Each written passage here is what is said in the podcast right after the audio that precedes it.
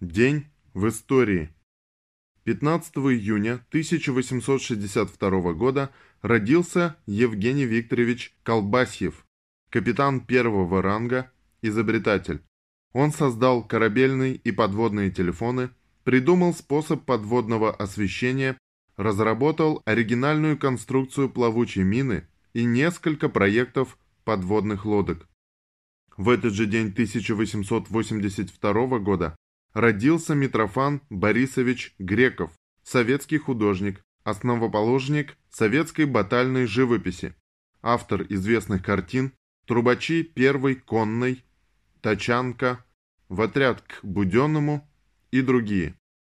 В этот же день 1896 года родился Иван Алексеевич Лихачев, советский государственный деятель, один из организаторов автомобильной промышленности СССР, директор Московского автомобильного завода имени Сталина, лауреат Сталинской премии. В этот же день 1914 года родился Юрий Владимирович Андропов, советский государственный и партийный деятель, герой социалистического труда. В 1967-1982 годах – председатель КГБ СССР с 1982 по 1984 год генеральный секретарь ЦК КПСС, с 1983 года председатель Президиума Верховного Совета СССР.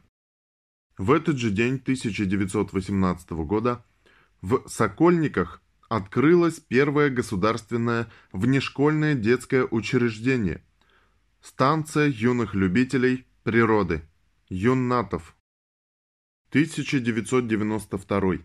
Советские самолеты против американских. 15 июня 1992 года на американском аэродроме Лэнгли состоялся учебный поединок между российскими Су-27 «Фленкер» и штатовским F-15 «Игл». Наши победили безоговорочно.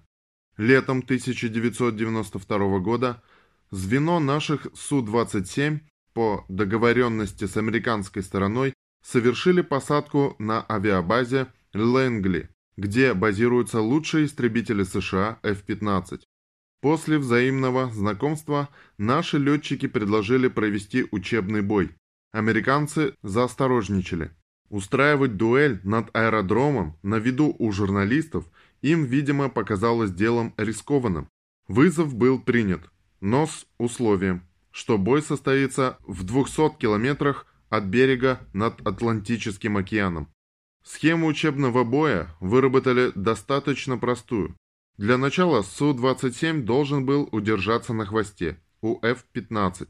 Затем самолетам предстояло меняться местами. Американский самолет Сразу же на полном форсаже попытался оторваться от нашего истребителя. Но не тут-то было. На минимальном форсаже Су-27 легко достал американца. Поменялись местами. Су-27 сразу же ушел от F-15 в развороте с набором высоты. Сделав несколько маневров, он пристроился американцу в хвост. Пилот F-15 потерял наш истребитель из виду. Он беспомощно обратился по радио к летчику самолета-наблюдателя. «Где фленкер?» По классификации НАТО кодовое название Су-27. «Он за тобой», был ответ. Все попытки американского аса оторваться кончились неудачей. Наш пилот надежно держал его в зенитно-ракетном прицеле.